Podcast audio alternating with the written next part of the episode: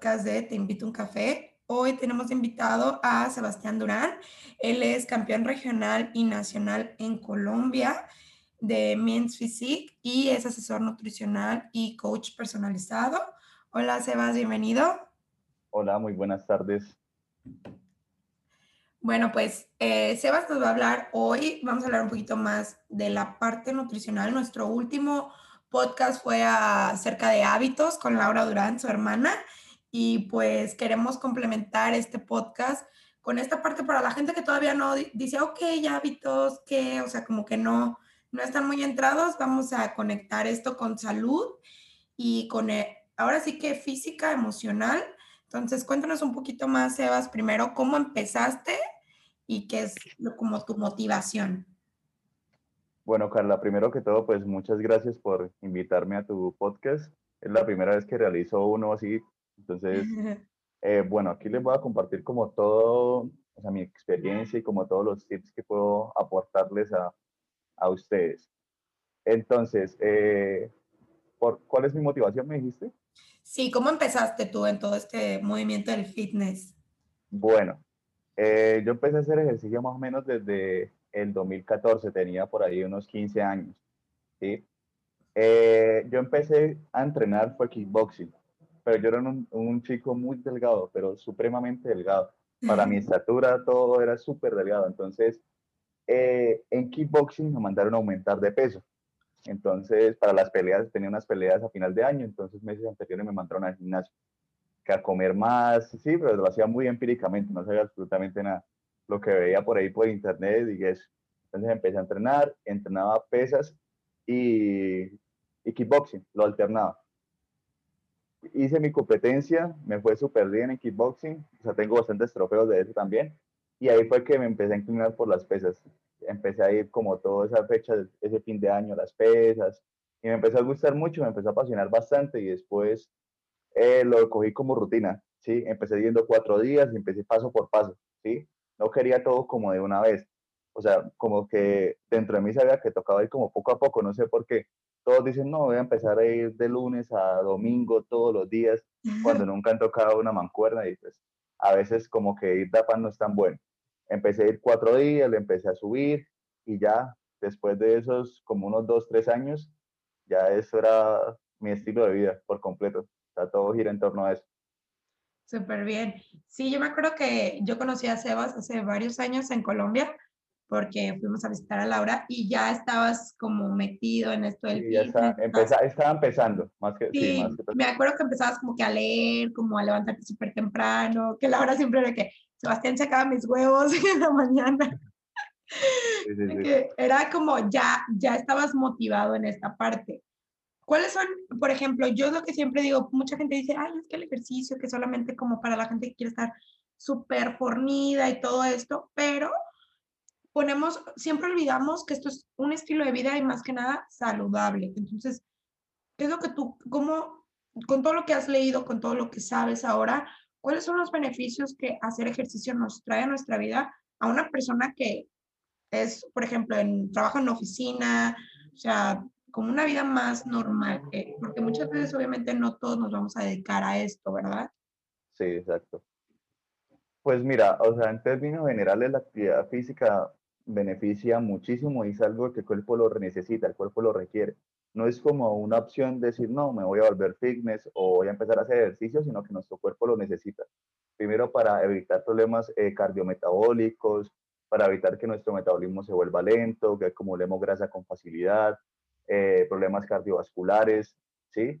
O sea, en términos generales es muy importante eh, hacer actividad física, sobre todo cuando ya se llega a una edad, eh, no quiero decir avanzada, sino una edad mayor, entre 40, 50, 60 años, que nuestro cuerpo también empieza a perder masa muscular y lo único que ayuda a mantenerla es una buena alimentación y tener actividad física con regularidad. O es súper importante, sobre todo para las personas que están en esa edad, que dicen, todos piensan que ahorita los jóvenes solamente son los que hacen ejercicio, ya cuando está grande, ya eso solo para los jóvenes. No, es al contrario. Las personas eh, de mayor edad tienen que hacer sí o sí ejercicio, actividad física con regularidad para evitar también muchos problemas. Entonces, eh, podemos decir que en cuanto a salud, sí o sí debemos hacer actividad física, hacer ejercicio y comer saludable. Es un complemento, ¿sí?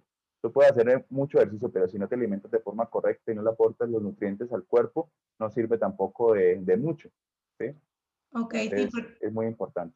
Sí, mucha gente dice que, ah, ok, voy a hacer ejercicio y hago siete veces a la semana, de que literal todos los días, pero como mal, o sea, que hamburguesas todos los días, taquitos dorados y todo eso, ¿no? Pero pues yo siempre, yo siento que sí hay como, tiene que haber como que un balance, ¿no? Porque obviamente, ¿cómo, cómo manejas tú esa parte? Porque obviamente tú te dedicas a esto, entonces no, no creo que hagas mucho como que el cheat meal, ¿verdad? Pero como una persona ya más normal, ¿cómo podemos balancear esta parte como, como en la comida? Porque hay gente que sí es muy dulce, que era lo que Laura nos decía, a ella le encanta el dulce. Yo, por ejemplo, no tengo mucho problema con eso, pero sí me gusta más como cosas como grasosas, por así decirlo, ¿no? Que, que la hamburguesa y que esta parte de lo salado. ¿Cómo podemos hacer un balance para seguir como dentro de lo saludable? El balance es llegar al punto en el que tú no dependas de esa comida. ¿Sí? En el que tú no dependes del dulce o dependes de la comida chatarra, cosas así. Tú puedes llevar un balance entre comer saludable y hacer una o dos comidas de pronto en la semana, ¿sí? Manteniendo un nivel de actividad física bueno.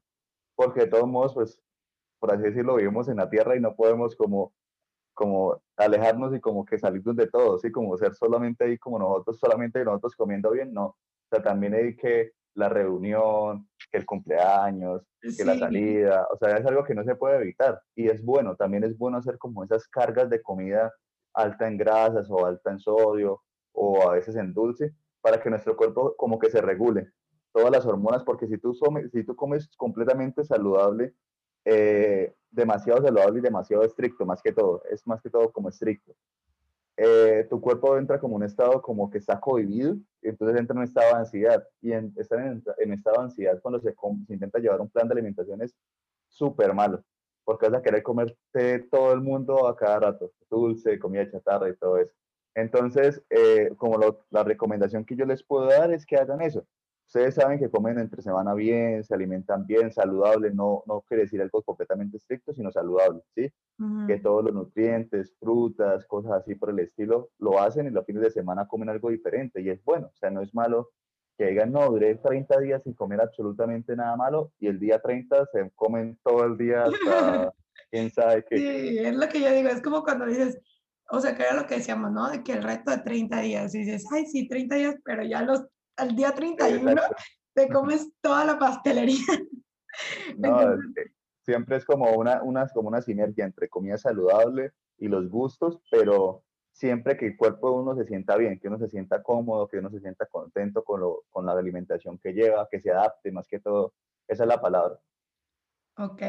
Y bueno, Sebas, ¿tú cuántas veces al, o sea, la semana nos recomiendas hacer ejercicio así como mínimo? De que digas, bueno, ok, yo no soy una persona que hago mucho ejercicio, por ejemplo, pero ¿cuál es lo mínimo para yo tener un buen estado de salud? ¿De qué debo hacer? Y ya más o menos como qué tipo de, de ejercicio, no de que press esto, sino como cardiovascular, como más, un poquito más de gym o puede contar clases de baile, porque mucha gente no le gusta tanto como el gimnasio, ¿no? Entonces, ¿cuánto es lo que tú recomiendas a la semana en, en ejercicio?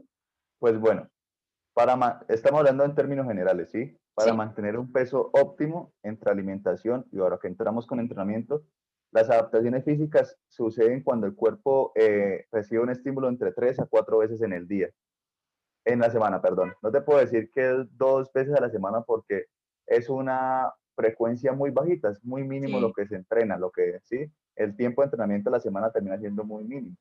Entonces yo recomiendo para una persona que quiere eh, mantener un peso estable, ¿sí? De tres a cuatro veces por semana, de 50 a 60 minutos al día. Sea salir a caminar, eh, estar en una clase de aeróbicos, cosas muy generales, de pronto una clase de baile, pero más que todo es el de, el de caminar. El de caminar es como uno de los mejores ejercicios cuando quiere mantener un peso estable. Es como ese tiempo, ¿sí? Ah, También obviamente teniendo en cuenta alimentación. Ya si las personas buscan objetivos específicos, tienen que escoger una actividad física para alcanzar ese objetivo. Si tú me dices, voy a entrenar de tres a cuatro veces a la semana, pero quiero tener más tonificadas las piernas, quiero aumentar más el glúteo, quiero definir el abdomen, gimnasio o clases funcionales. ¿sí? Que, quiere, que no quiero aumentar mis niveles de fuerza, solamente pesas. Sí, ya, ya depende de la persona que quiera alcanzar. Ok, ok, ya. Sí, o sea, ya, ya eso ya es más específico a qué es lo que tú quieres, ¿verdad? Ya cuando dices, ok, ya me poner las pilas, quiero el, el, cuerpo de bikini, entonces ya le hablan a Sebas para que les mande la rutina y la dieta. Muy bien. Y, y bueno, ¿Tú a los cuántos tiempos? Porque mucha gente como que siento que dice, como que se desmotiva un poquito. Entonces, si tú, por ejemplo, yo empiezo, empiezo mi plan de, de nutrición con mi ejercicio, ¿al cuánto tiempo más o menos yo veo resultados? Pues bueno, siempre, siempre, o sea, siempre se recomienda o se le dice a la persona que entre tres a cuatro meses es cuando vas a ver un cambio muy bueno corporalmente. Okay. ¿sí? En cuanto a medidas, por ejemplo, circunferencia de la cintura, en cuanto a glúteos y piernas, es cuando más se va a ver como un cambio así, que tú dices, oh, me siento súper bien. Pero desde el primer mes tu cuerpo empieza a disminuir de un 3 a un 4% el porcentaje de grasa. Por ejemplo, si tú lo llegas a tener en 30, que se disminuya a 24, por mucho 25, porque tampoco te voy a decir, no, en un mes tienes que empezar a bajar de a 10 kilos, porque es algo ilógico, siempre se disminuye de 3 a 4 kilos, pero de grasa corporal. Y cuando es en hombres, por ejemplo, que quieren solamente aumentar masa muscular, que es una persona muy delgada, también un promedio de 1 o 2 kilos por mes de masa muscular, ¿sí? Mm. Entonces, no, no, es que se gane grasa, no es que digo, hombre, no, aumente 5 kilos en un mes, pero esos 5 kilos solamente 2 es de músculo y el resto es de agua y de grasa. Entonces, siempre se debe tener, siempre uno tiene como entrenador como unos parámetros básicos de cuánto puede mejorar la persona y ya también depende del esfuerzo, de la disciplina, de que, se, que esté súper comprometido con todo lo que uno le envía y todo eso para que sea más o menos el, el cambio. Pero entre tres meses se puede decir que es como lo, lo bueno. Sí, ah, exacto. Ah, bueno. Sí, porque era como, es como tu primer, como que siento que el primer mes es como cuando tu cuerpo se va adaptando mm, a la nueva como rutina, el ejercicio, en lo que, en lo que también uno se adapta a decir, sí, voy al gimnasio y que te levantes y que, porque a fin de cuentas es ese, ¿no? El compromiso, el hábito. ¿Tú cómo, cómo le hiciste tú para, o sea, como ser tan disciplinado, como tener esta disciplina? Porque siempre has sido como alguien muy constante, que es como, como lo que te motiva, que, porque yo siempre veo que, o sea, te levantas súper temprano, haces muchísimo ejercicio. Obviamente uno a veces dice, ay, sí, es que porque él se dedica a esto, no es que todos tenemos cosas que hacer, no es nada más, es como el compromiso y la disciplina que tú decides tomar. ¿Cómo, cómo te motivas tú para hacer esto? Yo, siempre, yo creo que uno siempre tiene como, uno siempre tiene que hacer algo como en busca de un objetivo, o sea, como tener una meta siempre clara. Si uno no tiene una meta clara, tal vez como que dice, no tengo como pereza, o como que no, no lo doy, o me da sueño, tengo que hacerle tales cosas. Yo siento que uno siempre tiene que tener la meta clara. Por ejemplo, yo he tenido varias metas en este proceso el primera, el, la primera meta fue aumentar masa muscular para lo del tema del kickboxing. Esa fue mi, la meta principal por la que inicié. Después, cuando vi buenos resultados, o sea, ya después de unos 5 o 6 meses, no les puedo decir que fue muy rápido porque en mi caso me cuesta muchísimo. Después de unos 5 o 6 meses, quería empezar a aumentar, a seguir aumentando masa muscular y verme mejor. Ese fue como, como mi, mi segundo objetivo. Y ya ahorita que empecé todo el tema competitivo, eh, ya es como mis competencias, ya me, superarme en cada tarima, eh, mejorar los puntos débiles y todo eso. Yo creo que si tú te propones algo, tienes una meta muy clara, como que siempre te esfuerzas de verdad para lograrlo. Si uno no tiene como algo, eh, un objetivo, uno tal vez puede que falle en el intento. Sí, como esa inspiración, ¿no? Como que... Sí, exacto. Es como, como cuando te dicen de que pon la foto en el refri de la artista que te gusta con ese cuerpazo y ya no te comes nada del resto. No, de que, o sea, tener ese como objetivo, yo creo. Pero a veces siento que, que más que nada son excusas, ¿no? Muchas veces de que la gente dice que que yo trabajo en la oficina, tengo ocho horas de trabajo, no tengo tiempo de hacer ejercicio, pero debemos de ver esta parte por la parte de salud, ¿no? Más que más, muchas veces más que por lo físico, porque muchas veces que, ay, no, no quiero estar así, así. O sea, realmente no es tanto el físico. Obviamente a todos nos gusta vernos bien, ¿no? Pero es más esta parte saludable.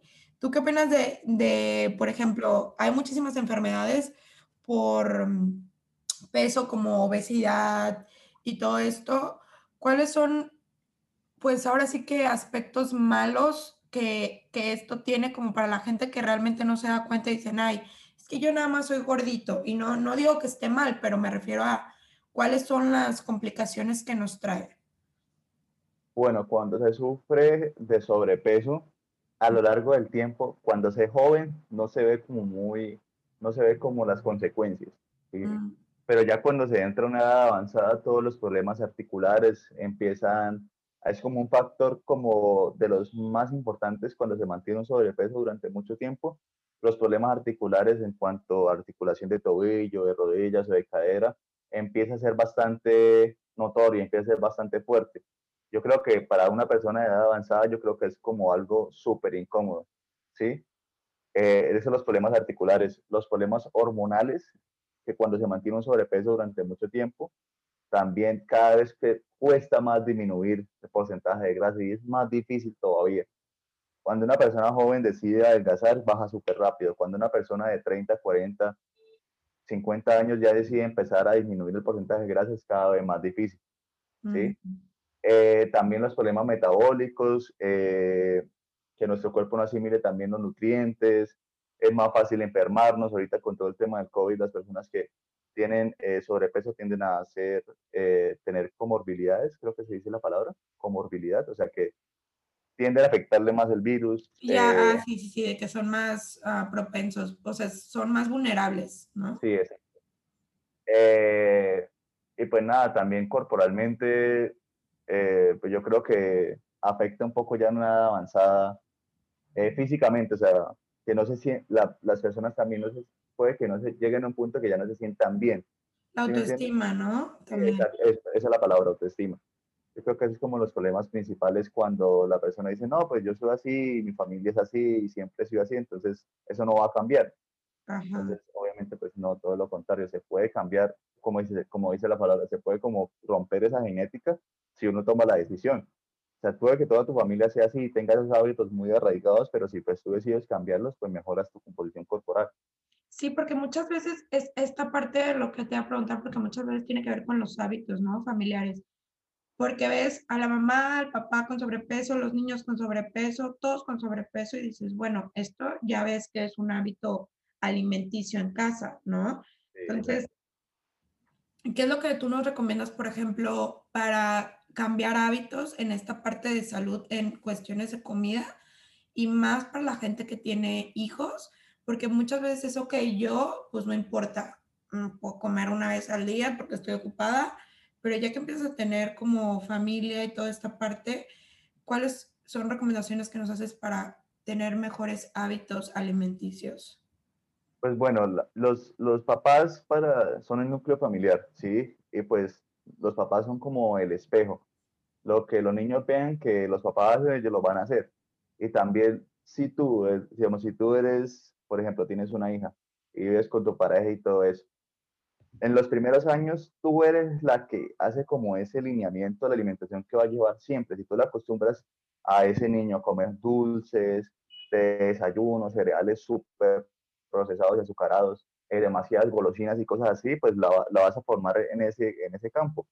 ¿Sí? Y lo vas como, para ella va a ser normal cuando tú se los quites, pues va a ser, ya en unos ya más adelante, pues va a ser muy difícil, va a ser casi que imposible.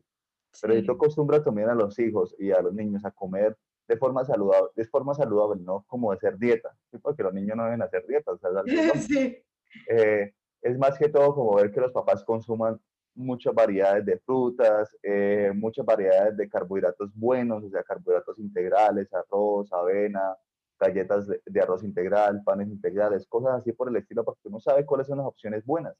O sea, uno tiene la, uno, pues, uno asimila cuál es, qué es lo bueno y qué es lo que no se debe comer. O sea, tú sabes que el chocolate de mesa es solo dulce, eso no es chocolate.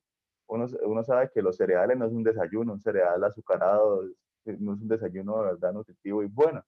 Entonces, las papas fritas o cosas así por el estilo que a veces es como en el almuerzo normal, o sea, que siempre está incluido, uno sabe que no debe estar. Entonces, eh, es como eso.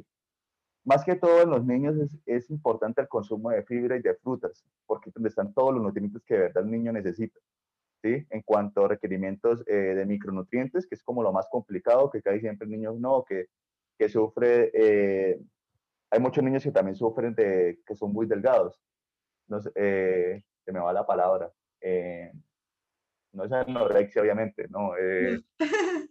esto, se me fue la palabra, cuando están muy delgados, o sea, están por debajo del peso y la talla que sí, que necesitan. También es por eso, porque puede que coman hasta bien, en consentido, no, el niño come bien, come bastante, pero de verdad no, no recibe ningún tipo de nutrientes. no están recibiendo los comida, necesarios. Sí, es, es pura comida eh, chatarra y pura comida basura sin aporte nutricional.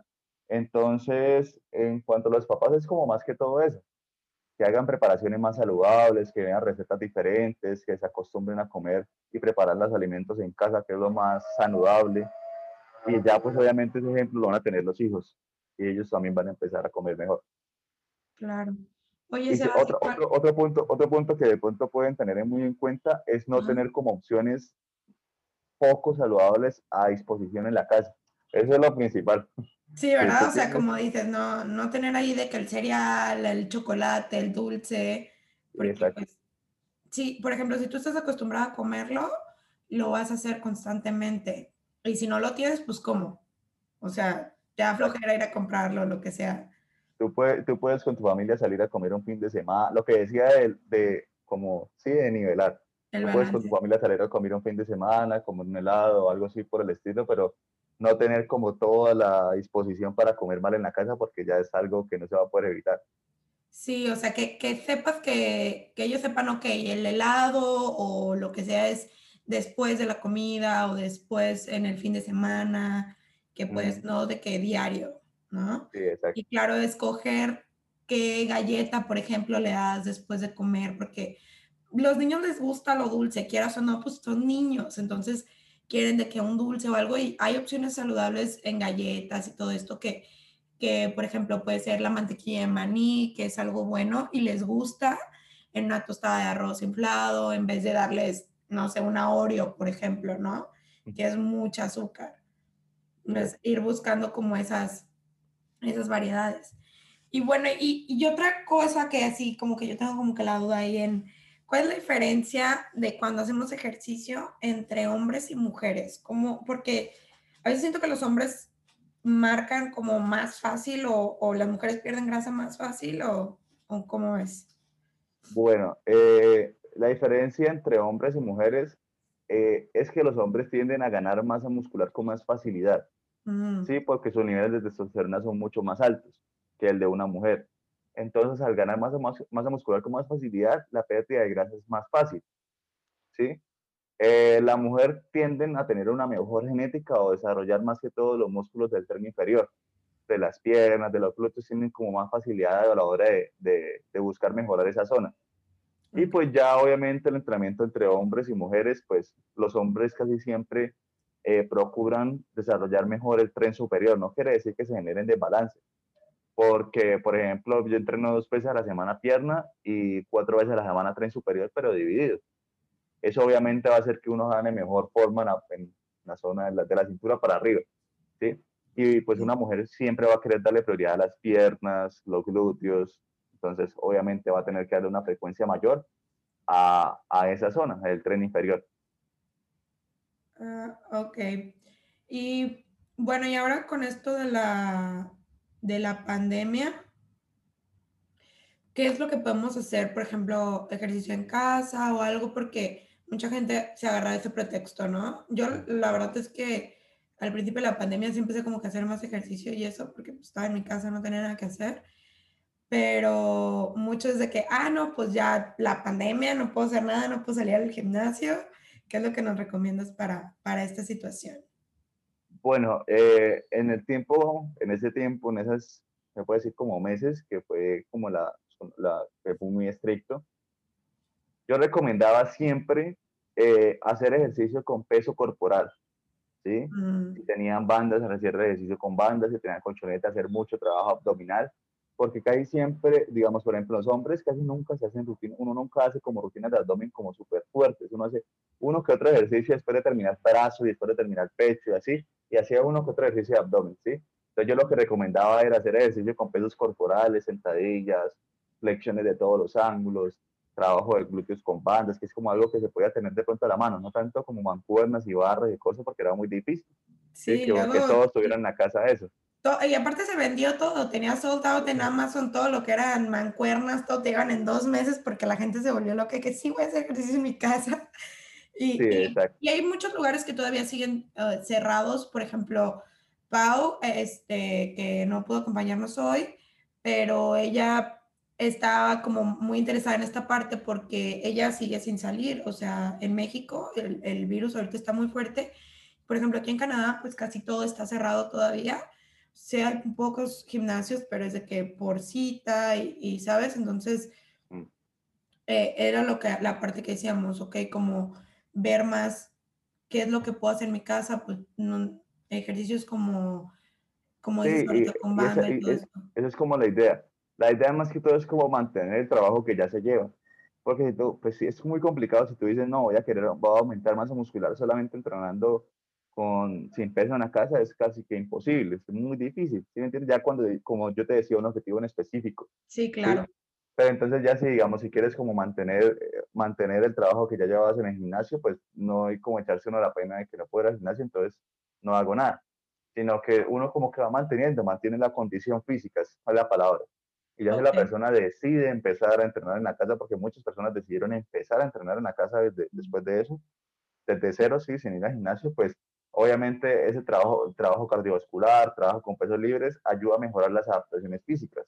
Entonces ya empiezan a sentirse eh, que pueden hacer ejercicio con más facilidad, eh, ya no se sienten ahogados, ya empiezan a disminuir el peso corporal, llegar al peso óptimo.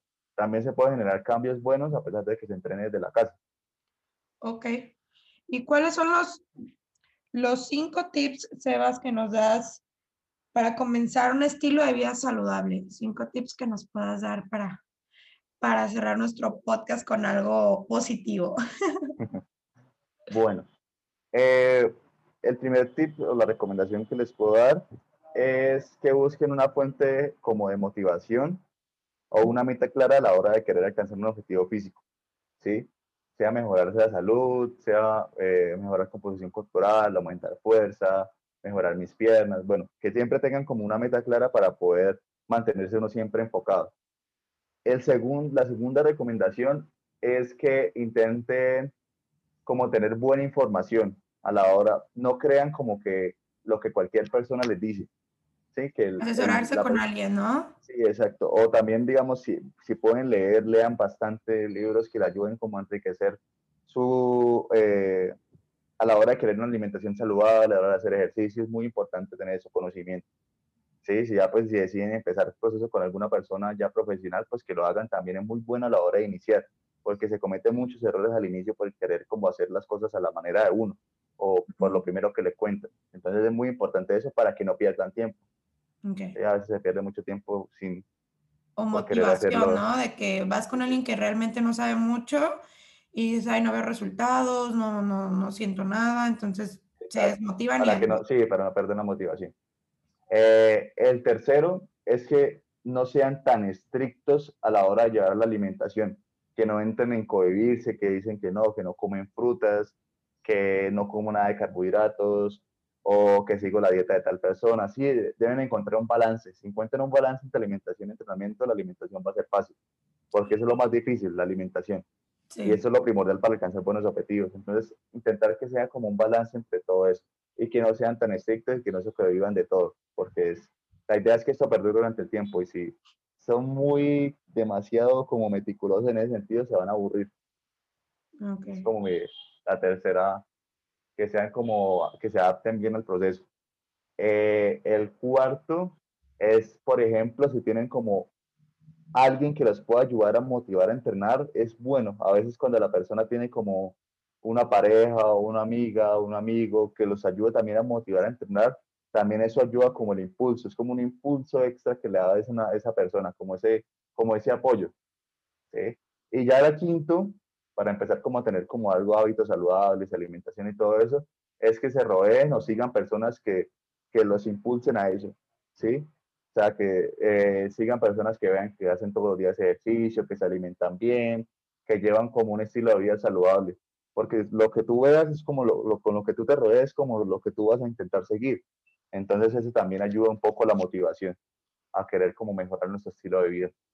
Sí, yo creo que cuando tienes como una pues pareja, amiga, lo que sea, de que es de que van a hacer ejercicio juntos, de que el día que estás así, de que echando la flojera de que no, no quiero ir, y el otro te habla de que vamos, o sea, es de que vamos, vamos, entonces como que sí te, te va ayudando a motivarte un poquito más, ¿no? Como a decir, ok, y pues siempre tener un objetivo claro, como dices, o sea, hasta como dicen, de que pega la foto en el refri de quien más te guste o algo, pero...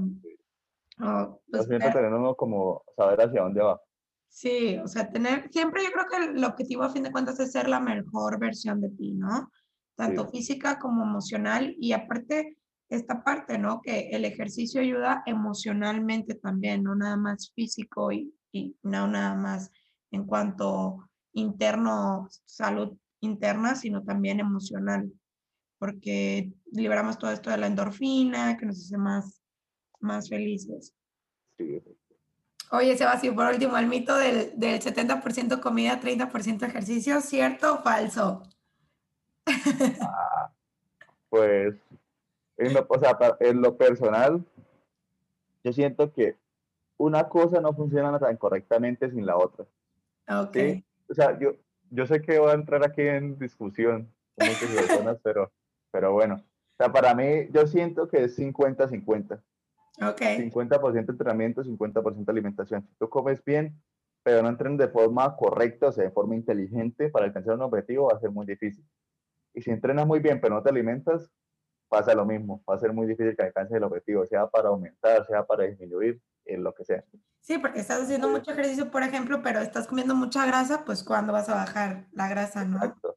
Quieres mejorar tu estilo de vida, quieres empezar a estar en un peso óptimo, pero comes súper mal, así que hagas los seis veces a la semana una hora de ejercicio, una hora de caminata, vas a contrarrestar esas calorías que quemas. Y bueno, ya ahí uno entra como ya en esa parte ya más fisiológica, pero entonces para mí es 50-50. Ok, bueno, Sebas, pues déjanos tus redes para que te sigan, vean a eh, él hace asesoramientos, también tienes en línea, ¿verdad? Sí, para ahorita para todas las personas en diferentes países, de diferentes partes del mundo, pues también estamos haciendo programas en los cuales uno le envía su rutina de entrenamiento, con los videos de cada ejercicio explicativos, eh, los planes de alimentación, todo, eh, pues dependiendo del objetivo que quiera alcanzar. Y es algo mucho más personalizado. Para, para los que nos escuchan y quieran empezar, Sebas este, hace sus programas les puede mandar dieta, rutina, como él dice, con los videos y todo, los explica. Y aparte, pues los apoya ahí de que tienes dudas, lo que sea, es lo más padre que es lo personalizado. Y es como a cada persona, no es como que hay 30 personas y, y este, mientras encaje, ¿no? Sí, exacto. No, la idea es que si una persona quiere alcanzar un objetivo y, y, yo le pido obviamente pues todo el tema de peso, medida, registros fotográficos, pues uno se adapta al objetivo que tenga, al lugar de entrenamiento, a las condiciones de pronto que diferentes, porque todo es individualizado si quiere alcanzar un objetivo más rápido. Entonces, ahí está obviamente como el punto extra. Y podemos, por ejemplo, yo, tú te adaptas a mí si yo digo, ay, bueno, tengo, tengo gimnasio, no tengo gimnasio y todo esto. Sí, claro, cuando fue el tema la, de, la, de las cuarentenas muy estrictas al inicio, pues muchas personas decidieron entrenar desde casa. Entonces, ella me decía, no, mira, tengo estos implementos o de pronto que necesito. Sí, yo los adaptaba a, yo me adaptaba según lo que ellos tuvieran, lo que necesitaran. Ok. como para que no fuera tampoco una excusa ese, ese sentido del entrenamiento. Muy bien. Y tienes asesoría para hombres y mujeres, ¿verdad? Sí, sí, para los dos tipos, porque son obviamente entrenamientos muy diferentes. Entonces, hombres que quieren enfocarse en los hombros, que en los brazos, sí, que en el pecho, abdominales, uno obviamente. Las piernas, es muy, yo, hay muchos hombres que yo veo que tienen las piernas muy delgaditas, ¿no? Entonces, también hay... Sí, también. Bueno, también eso nunca, eso sí nunca lo descuido. Siempre he sido uno de los partidarios de, de, que los hombres mínimo tienen que entrenar dos veces a la semana pierna. O sea, es algo para mí primordial. Muy bien, Sebas. Pues déjanos tus redes sociales y cómo te podemos encontrar en Instagram para, para las asesorías. Eh, sí, mi Instagram es arroba Sebas Durán, rayal piso V, y mi Facebook es Sebastián Durán. Muy bien, de todos modos te vamos a etiquetar en el podcast para que lo chequen y pues ahí le manden un DM para, para asesorías. Vale, listo, con gusto. Muchas gracias, Sebas, por, por este tiempo que nos diste y pues esperemos que hay que seguir esa cuenta para andar motivados porque Sebas sí, sí hace ejercicio diario, sí come saludable diario, entonces para motivarnos un poquito y empezar también el año con todo. Sí, esa es la idea, que entre todos nos motivemos. Sí, va, este, nosotros ahorita queremos también empezar esta parte del reto, de hecho, eh, que tenemos con, con Laura en el podcast, de empezar un, un, reto de 90 días de comer saludable, hacer ejercicio o leer cinco, cinco páginas de un libro al día. Entonces, ahí vamos a estar etiquetando para que etiqueten a Sebas también en sus retos. y vamos a, a, empezar todos, pues, pues una motivación para la gente, ¿no? Para, para empezar a hacer estos hábitos. Listo, sí, con toda. Toca este año ya con toda. Ya, ya está. Nos vemos, Sebas. Muchas gracias. Chao, que estén muy bien. Bye.